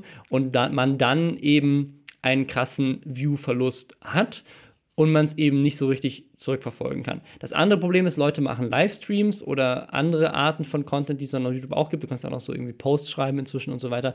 Und dazu gibt es Notifications. Das heißt, Leute werden benachrichtigt, dass eben ein Livestream gestartet ist und so weiter. Und Livestreams wurden dadurch am Anfang sehr gepusht, weil das auch ein Ziel von YouTube war, da mit Twitch zu Konkurrenz zu machen und so.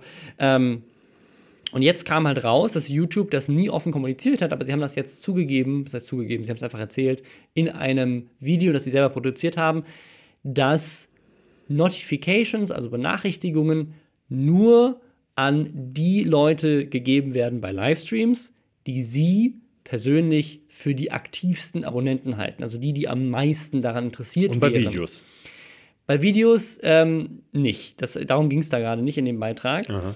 Aber ähm, die Vermutung, die viele haben, ist, dass es A, bei Videos wahrscheinlich ähnlich sein könnte, auch wenn sie es da noch nicht zugegeben haben, oder B, und dass das eben diesen Abo-Bug erklärt, dass eben YouTube sozusagen mal Sachen nach oben pusht und mal nicht. Ähm, das siehst du aber auch bei Facebook, das siehst du ja bei Instagram, das ist ja aktuell gerade so ein Meme eigentlich schon, mhm. dass eben diese Plattformen dir den Content nicht chronologisch anzeigen, sondern eben für dich rausfiltern, was oben angezeigt wird. Felix Bar, äh, toller YouTuber, hat dazu ein ganz interessantes Video gemacht, wo er das auch nochmal erklärt. Ähm, es ist wirklich faszinierend, weil eigentlich sagt jeder, ey, ich abonniere doch die Kanäle, weil ich bewusst entscheide, dass ich das gerne hätte. Mhm. Und jetzt entscheidet jemand anders, dass ich das eigentlich gar nicht will so, dann, wenn ich zugespammt werde von irgendeinem Kanal, weil der plötzlich 30 Videos hochlädt oder Videos hochlädt, die mich dann zum zehnten Mal nicht interessieren, dann deabonniere ich den halt. Oder ich persönlich deabonniere selten Sachen. Ich ignoriere es dann einfach. Ich scroll dann einfach drüber. Ich habe halt genug Zeit, um ein bisschen zu scrollen. So, wenn ich sowieso 20 Minuten mir ein YouTube-Video angucke, kann ich auch ein paar Sekunden mal mehr scrollen und mal gucken, weil vielleicht irgendwann ist ja noch was dabei, was mich dann interessiert. Aber deswegen, also die, sie, sie entscheiden quasi für dich, was dir angezeigt wird und was nicht, basierend auf Algorithmuswerten. Und das birgt halt mehrere Gefahren. Das eine ist, dass eben über deinen Kopf hinweg entschieden wird als Zuschauer, was wichtig ist und was nicht. Und dass eine Plattform so natürlich zum einen Einfluss nehmen kann, zum anderen, auch wenn sie es gar nicht absichtlich machen, sich eben solche Filterblasen bilden, dass du eben nur Content angezeigt wirst aus einem gewissen Spektrum. Wir haben das ja jetzt gehabt bei YouTube Kids zum Beispiel, dass bei YouTube Kids plötzlich Verschwörungstheorien angezeigt mhm. werden, weil das halt Sachen sind, wo dann draufgeklickt wird und so. Also diese Algorithmen sind ja bei weitem nicht unfehlbar.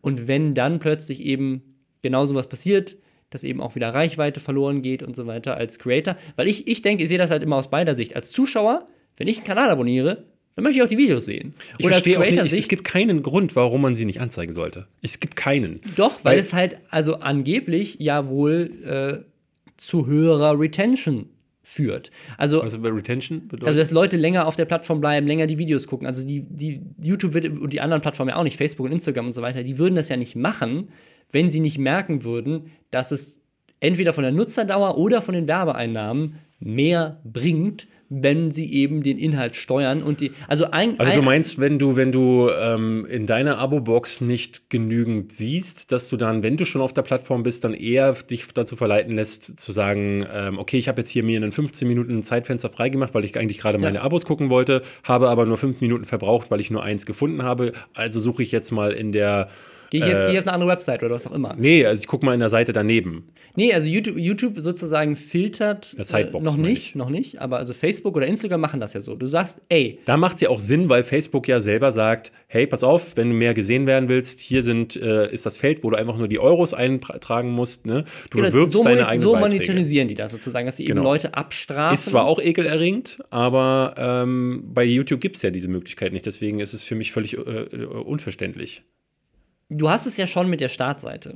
Mhm. Auf der Startseite passiert das ja. Also die, ich glaube, die meisten Leute wissen gar nicht mehr, dass du überhaupt eine Abo-Box hast, wo du all deine Abonnenten angezeigt bekommst. Die meisten gehen einfach auf youtube.com und sehen die Videos, die ihnen da angezeigt werden und klicken sich da durch.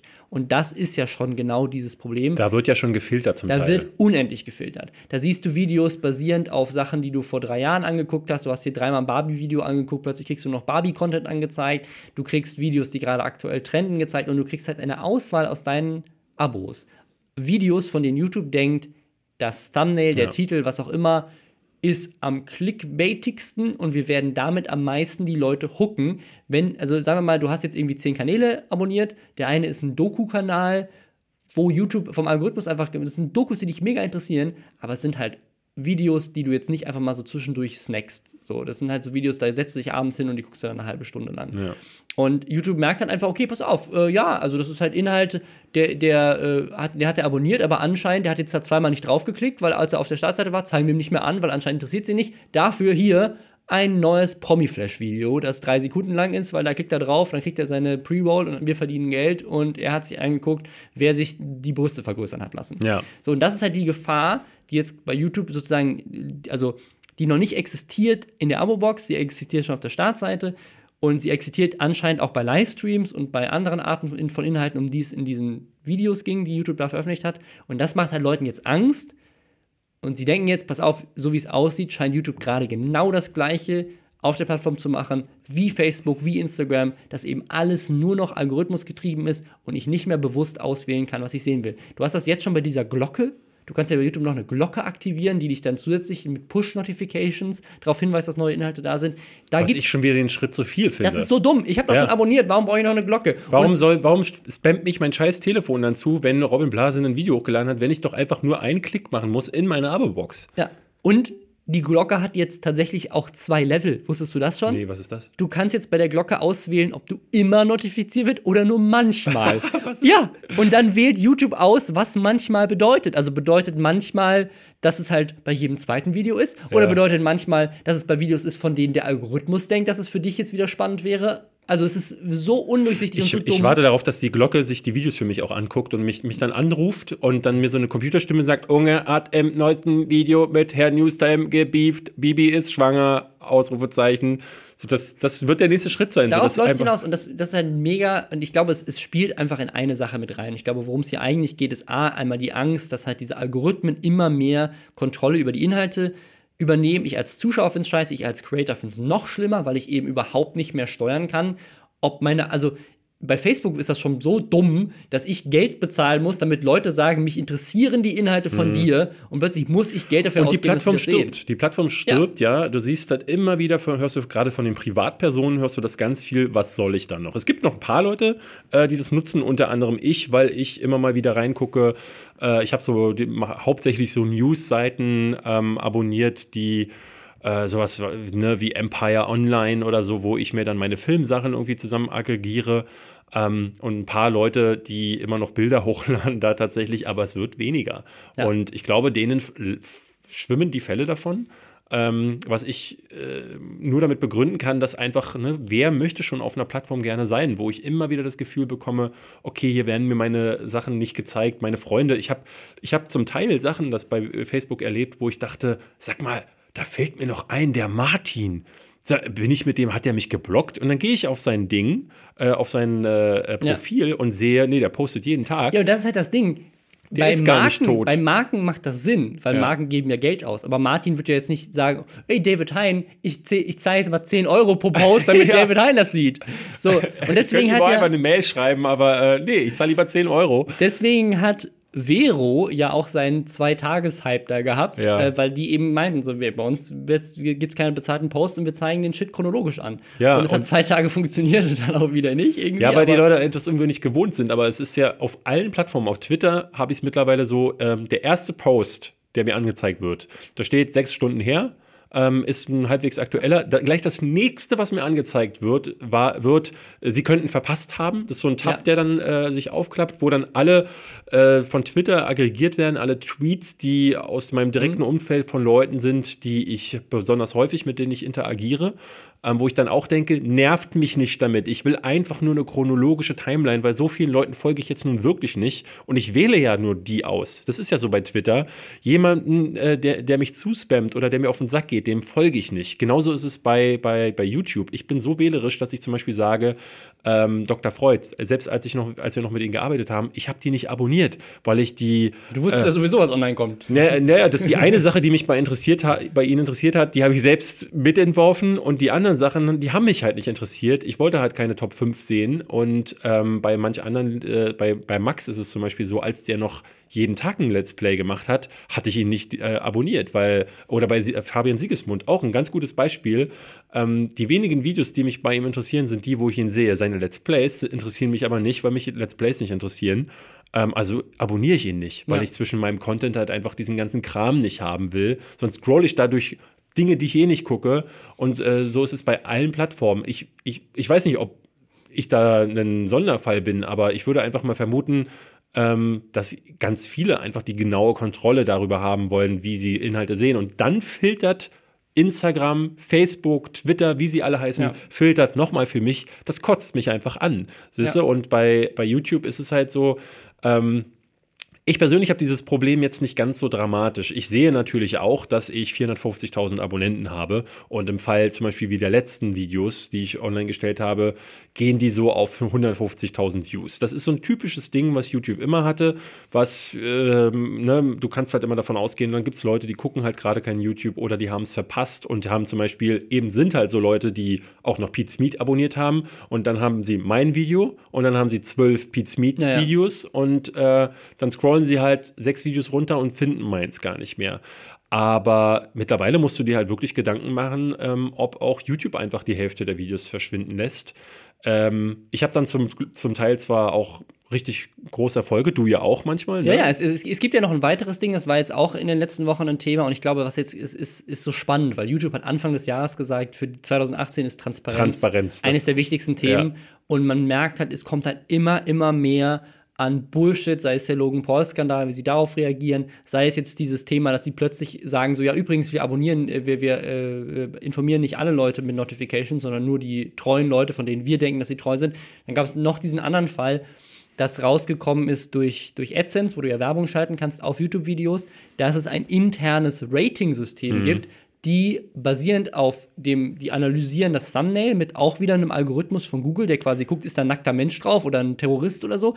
Die analysieren die Untertitel, die das automatisch hatte, generiert sind. Das hatten sind. ja Leute wie der Changeman tatsächlich gesagt, dass sie, ähm, die haben dann wirklich mal herumgefriemelt. Der hatte irgendwas hochgeladen, wurde sofort entmonetarisiert ja. und meinte dann, okay. Aber das ist was anderes, das kommt nämlich noch dazu. Es gibt dieses Entmonetarisierungssystem, Aha. was auch schon undurchsichtig Scheiße, ist, Alter. was dafür besorgen kann, dass du kein Geld mehr verdienst. Es gibt aber zusätzlich dazu noch ein internes Rating-System, das entscheidet, ist das Content für Kinder, für Teenager oder für Erwachsene. Und da guckt es halt tatsächlich, also Untertitel, Thumbnail, was es bei der Entmonetarisierung auch macht, aber nur automatisiert. Deswegen passieren da ja auch bei der Entmonetarisierung so viele Fehler oder dass irgendwelche News-Kanäle rausgeschmissen werden. Und bei diesem, bei diesem internen Rating-System sorgt das dafür, das haben die getestet, dass jemand wie PewDiePie zum Beispiel, der größte Kanal auf YouTube, wenn eines seiner Videos durch irgendwas, er hat an irgendeiner Stelle Fuck gesagt und der, diese scheiß Untertitel, die richtig schlecht sind, haben zu, zufällig rausgefunden, dass er Fuck gesagt hat und haben es tatsächlich in den Untertitel geschrieben, wird sein Video plötzlich mature, also M, also ab, ab 17 geratet. Mhm.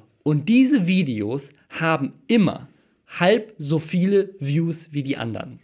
Weil sie, in der, in, weil sie vom Algorithmus. Weil sie nicht mehr angezeigt werden. Sie werden, nur, sie werden nur Leuten angezeigt, von denen YouTube denkt, die sind älter, von denen YouTube denkt, die stehen einfach auf so kranken das, Scheiß. Das, das, heißt, wenn du, ähm, wenn du einen Account hast, der äh, mit dem du vom Algorithmus als jemand gefleckt wurdest, der hauptsächlich gerne jugendliche Inhalte genau, guckt. Genau, also wenn meine Tochter äh, den ganzen Tag Kindervideos auf meinem Kanal guckt, sozusagen, wenn ich eingeloggt bin. Wenn du willst am nächsten äh, Tag äh, will, ich, will ich PewDiePie Katja gucken, Krasowitsch, Katja Krasowitsch gucken, dann kriege ich natürlich Katja Krasowitsch noch angezeigt, wenn ich auf ihren Kanal gehe aber ihre Videos werden mir nicht mehr vorgeschlagen. Auf der Startseite, unter den Recommended-Videos, okay. in den Playlists, nirgendwo. Ich kriege sie nur noch, wenn ich da auf sie drauf Du musst sie suchen. Ich okay. muss sie suchen und ich muss sie abonniert haben. Bei den, in der Abo-Box funktioniert es, soweit ich weiß, auch noch. Aber eben Boah. nicht bei den Recommended-Videos. Und das ist aber, das Ding ist, das ist ja auch okay, wenn sie das machen. Aber das haben sie noch nie irgendjemandem erzählt. Das haben Leute zufällig entdeckt in den letzten Wochen ja. und halt gesagt so, what the fuck? Und haben halt festgestellt, dass es zum Beispiel halt an sowas wie Untertiteln liegt. Das heißt, wenn du Pech hast und die automatisierten Untertitel, die irgendwas wie Terrorist mit reinschmuggeln, weil du halt irgendwie, keine Ahnung, das ist ja voll toll, was Terry da ist, ja. oder so gesagt hast und die Untertitel sagen, machen daraus Terrorist, dann bist du, kriegst du plötzlich keine Views mehr, wirst entmonetarisiert und äh, wenn, wenn, dann die Monetarisierung wieder angeschaltet wird, weil irgendjemand manuell drüber geguckt hat und gesagt, ja stimmt, es ist gar nichts mit ISIS hier, ähm, kriegst du trotzdem nur die Hälfte der Views und verdienst nichts. Und das ist halt eine Sache, wo sie, das erklären sie halt nicht. Und dann stellen die solche Sachen fest, wie wenn du zum Beispiel den Tag Satire benutzt, dann wirst du wieder nicht rausgeschmissen aus dem System. Ja, das ist. Hast du das noch nicht mitbekommen mit äh, Simplicissimus? Die äh, sind ja auch ein, so zwei sehr relativ junge äh, Jungs noch, die aber wirklich richtig guten journalistischen mhm, Content ja. auch machen. Und die haben ein Video gemacht, ähm, der namens Der äh, gute Nazi ähm, zu äh, John Rabe. Ja, mhm. der äh, hat in den, äh, im Zweiten Weltkrieg hat der unten äh, im äh, asiatischen Raum, ich glaube in Nanking, hat der ganz, hat der so ein Dorf quasi errettet ähm, vor den japanischen Invasoren. Und ähm, das haben sie quasi so betitelt, um zu sagen, so, er ist der letzte gute Nazi. Der gestrikt.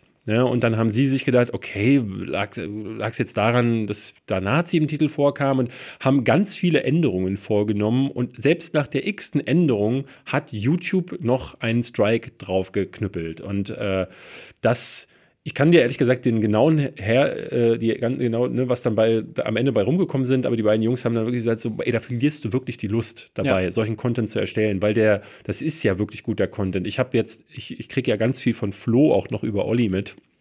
LeFloid, der ähm, ja seit über einem Jahr zu kämpfen hat mit dieser Problematik. Und dem auch wirklich die Faxen, äh, der hat die Faxen ja. dicke, dem hängt alles zum Hals raus, weil das Abstruse daran ist, dass noch vor Jahren hat YouTube Werbung mit so jemandem wie ihm gemacht. Die haben ihn ganz vorne in die vorderste Front in den äh, YouTube Rewinds gestellt. Die haben ihn auf die Bühne gezogen, wenn mal wieder eine, ne, YouTube hat, macht hier in Tempelhof immer einmal pro Jahr so eine große, äh, wir holen uns auf uns selbst eine, eine Runterveranstaltung, ähm, wo dann die ganzen großen Influencer vorne auf die Bühne gestellt werden.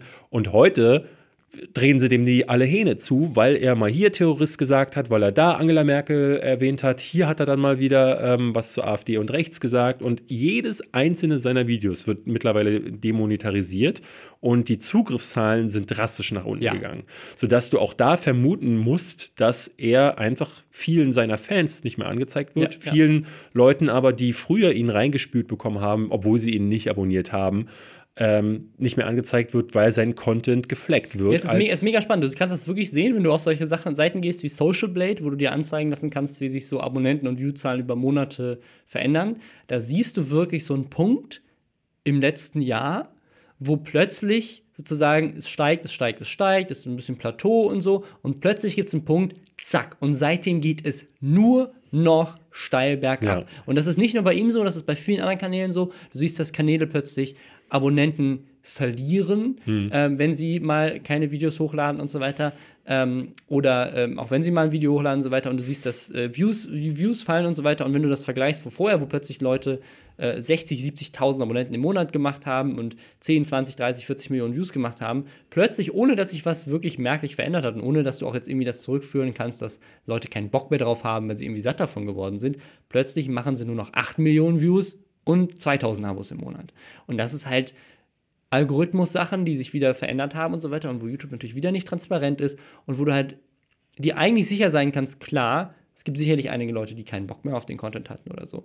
Aber es ist halt einfach zu sehr vielen Prozent darauf zurückzuführen, dass die Sachen eben nicht angezeigt werden auf der Startseite, in den Recommended Videos, ja. am Ende eines Videos. Das macht echt viel aus vom Traffic und das unterschätzen Leute extrem.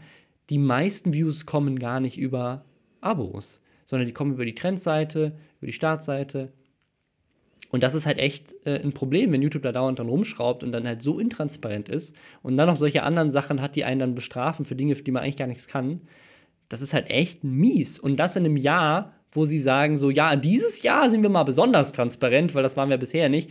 Ähm, es macht halt vor allen Dingen Leu den Leuten, die davon leben, äh, Angst, klar. Ja. Ähm, es ist halt so ein bisschen, ich meine, ich. euch doch einen richtigen Job. Ja, ich kenne ich als jemand, der ja dieses Hickhack mit irgendwelchen Leuten, die über ihm stehen. Mhm. Ne? Ihr habt, wer, wer, jetzt uns zuhört oder auch wer mir schon über die Jahre zuhört, der weiß ja, dass ich meine zwei, drei Kriege mit meinen äh, vorherigen Arbeitgebern hatte und deswegen irgendwann eigentlich auch gesagt habe, okay, es reicht, ich werde selbstständig. Denn äh, wenn ich mich dann mit irgendeinem Idioten der mein Chef ist, rumzanke, dann will ich es wenigstens selber sein. Ja. Äh, das heißt, wenn ich irgendwann einmal schizophren werde und mit mir selbst streite, dann ist das, dann ist das immer noch eine Entscheidung meines Körpers.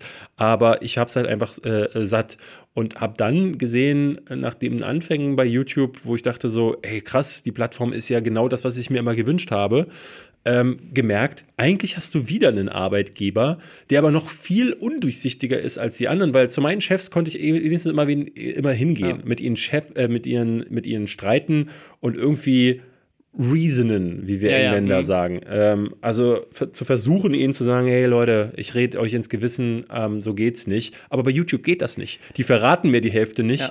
Ja. Ähm, die verraten mich als jemanden, der für sie quasi arbeitet, auch noch. Ähm, und das ist eigentlich die noch viel schlimmere Ausgangsbasis ähm, für einen ja. Angestellten Arbeit oder Arbeitgeber, ja, ja. Arbeitnehmer. Das ist natürlich das Argument, wir sind, wir sind nicht angestellt und so weiter, ist, ist natürlich auch so. Aber das, ich glaube, was so ein großes Problem ist, und du siehst das jetzt bei Facebook, es kann bei so einer Macht wie Facebook wo du jetzt auch vor Jahren gesagt hast, mit denen könnte doch nie sowas passieren wie mit, mit MySpace, dass sie irgendwann in die Irrelevanz geraten. Natürlich haben sie WhatsApp und Instagram noch unter ihrem äh, Deckel, deswegen wird da nichts, äh, ja. das Unternehmen wird sicherlich überleben. Aber wenn du jetzt immer und immer und immer und immer wieder irgendwelche Skandale hast, immer mehr Leute unzufrieden sind, junge Menschen das überhaupt nicht mehr nutzen, wenn du jetzt Umfragen siehst von Teenagern, die sagen alle, was ist Facebook? Ich kenne auch Snapchat und ja. Instagram, so wovon redet ihr? Ähm, und da siehst du halt wirklich, wie schnell sowas gehen kann tatsächlich.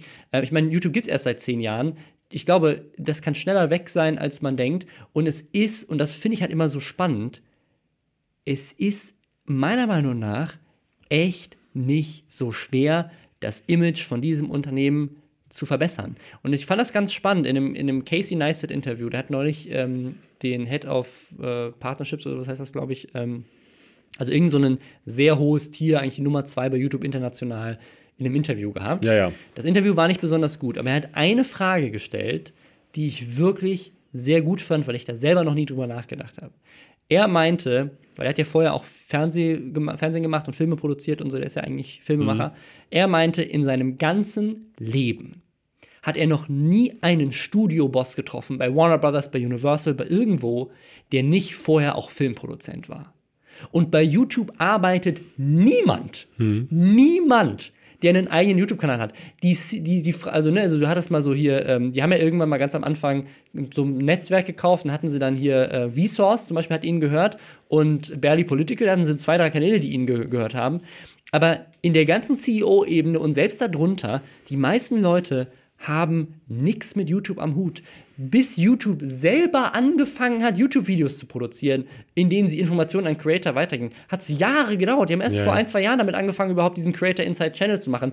Die, die Susan Wachowski oder sowas, die, die, äh, wie sie da heißt, die Geschäftsführerin, ähm, die hat, äh, da war, war neulich irgendwie so ein lustiges Ding, dass sie halt von Julian Bam sich Tipps hat geben lassen, wie man einen YouTube-Kanal produziert bei irgendeinem Ding, ähm, weil sie halt selber in ihrem ganzen Leben noch nie ein Video gedreht hat. Und das sind die Leute, ja. die an der Spitze sitzen. Natürlich gucken die nur auf Zahlen und Algorithmus ja, ja, und Tech und nicht auf das, was die Zuschauer oder die Macher wirklich interessiert, weil ich bezweifle auch, dass diese, diese über 50 Jahre alten, über 40 mindestens CEOs da überhaupt die YouTube-Sachen konsumieren selber. Aber, da, aber ich glaube eben, dass es dann gar nicht so schlimm äh, oder so schwierig sein muss, äh, zu sagen, man kriegt sein Image wieder dahin gebogen, dass man zumindest das Gefühl vermittelt, man ist ehrlich. Ja. Ne? Und äh, also das Beispiel kann man sicherlich nicht vergleichen, aber bei Giga war es zum Beispiel so, wir hatten ja auch einen Podcast. Mhm. Und in diesem Podcast war es so, dass ähm, die drei Redakteure, die das gemacht haben, ich, der Tom und der ähm, to Tobi,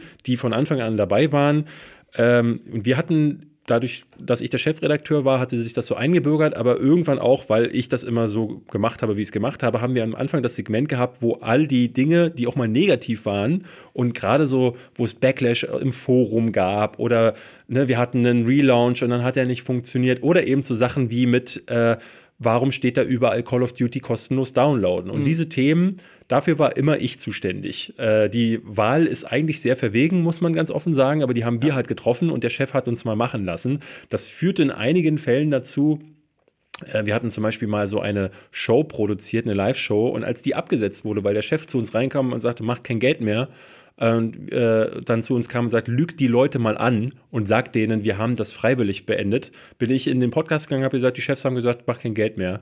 Ähm, da musste ich zwar hinterher antanzen und sie wollten mich eigentlich abmahnen dafür, aber ähm, ich dachte mir halt immer, es ist so wichtig und aber auch ja. so einfach zu sagen, und ich verstehe, dass das bei so einem krass börsennotierten Unternehmen, ja, mit ganz vielen Leuten in, der, in Entscheideretagen, dass du da nicht irgendwie einen hinsetzen kannst, der Klar. einfach mal Real Talk in einem Podcast macht, weil der dir halt auch das ganze Gebäude einreißen kann, wenn er das Falsche sagt. Aber ähm, wenn die auch nur irgendwie in diesen YouTube Insight-Dingern mal halbwegs so rüberkommen würden, dass sie sagen so, hey Leute, Ey, wir haben es halt dieses, echt verkackt, dieses Leute. Dieses Video, die sind auch einfach so unsympathisch. Ja. Die drei Leute, die da hinsetzen, da sind aber halt auch irgendwelche Software-Engineers. Das sind jetzt nicht die charismatischen ja, Leute, die picken halt einfach irgendjemand so, hey, du hast doch schon mal hier, hast du mal die Startseite programmiert, setz dich mal hin, erklär, wie die Startseite funktioniert. Und dann sagt der eine so, äh, dann sagt der eine so, ähm, ich habe es mir auch zur Hälfte angeguckt, so, ähm, ja, hier hat der Dennis vorgelesen, zeigt ihr das denn an, äh, dass, dass meine Videos in meine Livestreams zu sehen sind? Und dann sagt er, haha, ja, Dennis, ähm, es, danke, dass du diese Frage stellst, Susan. Ähm, Und dann dreht er sich so in die Kamera und es ist alles so schlecht. Ja, ja. Und es ist alles so, natürlich haben die Leute nicht das Gefühl, dass sie ähm, mit, mit ein paar Kumpels am Biertisch sitzen und die sagen, ey Leute, ganz offen, wir kriegen es halt gerade nicht hin. Das ist ja das Erfolgsmodell ähm, bei Kickstarter unter anderem auch gewesen. Ich Mhm. lese gerade das Buch äh, Blood, Sweat Sweat and Pixels von Jason Schreier von Kotaku. Und da geht er auf ganz viele dieser Spieleentwicklungsthemen ein, wo dann ähm, ich war gerade bei Pillars of Eternity, Mhm. wo äh, ein, Teil, ein großer Teil dessen ist, dass äh, Obsidian gesagt hat, dass sie das Gute war bei Kickstarter, wir konnten ehrlich zu den Leuten sein. Das Gute, das Schlechte war aber, wir mussten immer ehrlich sein. Das ist das Problem, weil wenn die Leute dir direkt ihr Geld geben und ihr Vertrauen schenken, dass du ein geiles Spiel machst, dann wollen die auch, dass du sie nicht bescheißt. Ja. Und das haben die ganz, ganz ernst genommen. Das machen viele bei Kickstarter eben nicht, aber ähm, ganz viele äh, auch eben kriegen das hin. Das heißt, von den Pitches an äh, ist es mittlerweile so, dass sich da jemand hinsetzt. Meistens ist es der Company-Boss, der sagt, ey, wir haben unser Herz, ähm, wollen wir hier ausschütten und ein Projekt machen. Und die Leute sind da. Die Leute unterstützen dich, wie in dem Fall von Star Citizen, über Jahre Ja. mit Millionen. Ich, also ich meiner Meinung nach, also ich, ich habe noch nie ein Unternehmen gesehen, das besser ist in Unternehmenskommunikation als Grinding Gear Games. Das ist der Publisher von Path of Exile. Das ist ein Oh Free-to-Play-Spiel. jetzt. es, ist einfach, es ist einfach das beste Spiel. Ich habe mich gefragt, wann kommt dieser Tag, an dem wir dieses Spiel. Es ist das beste Free-to-Play-Spiel, das es gibt, aber das liegt und die, und die verdienen unendlich viel Geld dafür. Die haben Microtransactions, ähm, die sind nur kosmetisch Ja. und die kosten aber teilweise 50 Euro. Also völlig überteuert Ja. und trotzdem geben Leute da unendlich viel Geld für aus, weil sie sagen so, ne, ist mir egal, wie viel das kostet. Ich gebe euch nicht das Geld, weil ich das Weil das Modell aber auch es- so ein ehrliches weil es ein super ehrliches ist. ja. Und die sind halt, wenn die Scheiße bauen, dann setzt sich der CEO dahin und sagt, ey Leute, wir haben Scheiße gebaut. Wir haben das über so und so lange getestet und die und die Tester haben gesagt, das ist gut. Wir haben nicht bedacht, dass die Spieler andere Sachen wollen. Jetzt haben wir gemerkt, ey, das, was wir gerade rausgebracht haben, woran wir drei Monate gearbeitet haben, sucks. Ja, habt ihr recht. Haben wir jetzt gemerkt, wir werden das und das und das ändern, basierend auf den Kommentaren, die wir auf Reddit, im Forum und das. Und übrigens, wir haben auch noch einen Kommentar bekommen, ganz oft, so und so, hier ist unsere Meinung, warum wir das nicht machen werden, aber wir reden trotzdem mit euch drüber. Wir sagen nicht einfach so, nö, wir ignorieren euch weg. Und das hast du bei so vielen Spielen und so vielen Entwicklern. Und ich finde, gerade in dieser Gaming-Branche kannst du das so krass sehen. Unternehmen, so wie CD Projekt Red oder sowas, die ein krasses Following an Fans aufbauen. Das sind die, die mit ihren Fans kommunizieren und die auf die Fans hören und die aber auch wissen, wann sie vielleicht nicht zuhören sollten und das aber dann ehrlich sagen. Aber also bei all der, bei all der, ne, wir beide sind sehr Ja. idealistisch, darf man nicht Ja. vergessen. Bei all dem, bei all dem Idealismus, wenn man jetzt mal wieder äh, das Ganze herunterbricht, wer sind denn die erfolgreichen, äh, erfolgreichsten Ja Spiele-Publisher? gut, finanziell sind vielleicht andere. Ubisoft, das Ja. sind Activision und das sind EA Ja. und das sind all die, die nicht dafür bekannt sind, dass sie halt äh, eine besonders großartige Klar, auf Firmenkommunikation auf Papier haben. Und, und als, als Unternehmen. Das ist halt die Frage, was ist dein Ziel als Unternehmen? Klar ist wahrscheinlich bei YouTube als, Wenn du als also zahlengetrieben bist, Aktiengesellschaft wie, ja. ist dein, ist dein, weil da sitzen dann am Ende des Tages, wenn du, wenn du das nicht machst, dann wirst du halt gefeuert und das Board of Directors stellt jemand neuen ein, die halt die Aktien, Aktionäre repräsentieren. Jemand wie Grindy Gear Games, das ist ein kleines Unternehmen, das ist nicht börsennotiert, das Ja. gehört einfach den Gründern und die haben Bock drauf. dann hast du wahrscheinlich eben auch mehr oder eher die Möglichkeit, äh, auch mal ehrlich zu sein. Ich glaube das, aber das siehst du trotzdem. ja auch ganz oft, wenn solche kleinen Entwickler dann von EA aufgekauft werden und du sowas hast wie BioWare, die so eine der, ne, und dann plötzlich sind die bei EA und bam, ist alles scheiße. Ja, ne, äh, um, um mal das äh, YouTube-Thema wieder aufzugreifen, ähm, was wäre denn so schlimm daran zu sagen, Leute, ähm, wenn ihr Fuck in euren Videos sagt oder das Wort Terrorismus, dann ist die Möglichkeit groß, ähm, dass Ja. ne, man könnte ja eine Möglichkeit geben, dass man einen Leitfaden rausgibt, dass man den Leuten Transparenz wäre halt einfach geil. ne, ich, ich kann natürlich auch auf Seiten von YouTube verstehen, ähm, dass wenn dieser Algorithmus so wahnsinnig random funktioniert, dass er sagt, oh, jemand hat die Worte I, äh, IS und IS äh, ausgesprochen und der Algorithmus hört da jetzt gerade raus ISIS ähm, und fleckt das Video weg, dass sie das natürlich nicht gern zugeben wollen. Denn wahrscheinlich ist die Dunkelziffer relativ hoch, wo sich der äh, automatisierte Roboter mal gerne vergreift. Das ist, aber das ist genau das Ding, was ähm, dieses Video, was das eben so ein bisschen am meisten noch aufgedeckt hat, äh, von dem Kanal Nerd City heißt der sehr zu empfehlen, über dieses Rating-System.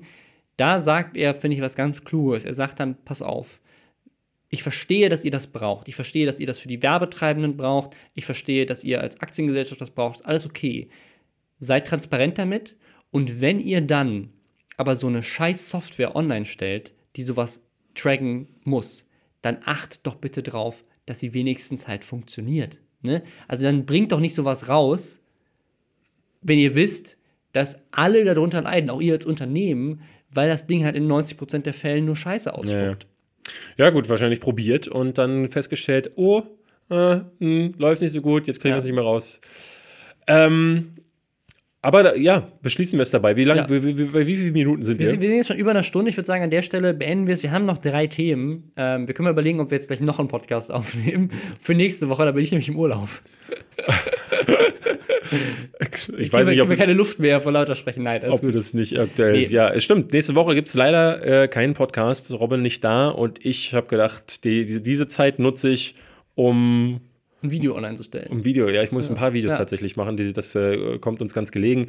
Die Themen, die wir jetzt noch gehabt hätten, sind aber das ist zumindest das eine. Wir äh, würden, hätten noch über eine Abmahnagentur gesprochen, äh, wo jetzt eine Influencerin dazu. Das wird aber nächstes. Mal sicherlich noch relevant sein. Das können wir nochmal aufgreifen. Sea of Thieves wäre ein Thema gewesen, aber so Gaming-lastig, äh, Ja. äh, da sind wir mal gar nicht so sicher, ob, wir, ob ihr das, Das auch könnt ihr auch mal wollt. schreiben. Könnt ihr uns gerne sagen, ob wir auch mal Gaming-Themen, wir haben das ja ich früher hätte bei, gerne über dieses Spiel gelästert. ja, äh, ich hätte gerne über Far Cry 5 gelästert. Ähm, das spiele ich nämlich gerade, äh, eher widerwillig. Ja. Aber das können wir ja vielleicht ein anderes Mal machen. Ja. Wir sind erstmal raus und wie nochmal der Hinweis: äh, Die Ankündigung für die Live-Show wird es wahrscheinlich dann in zwei Wochen geben beim nächsten Mal. Ja. Bis dann. Tschüss.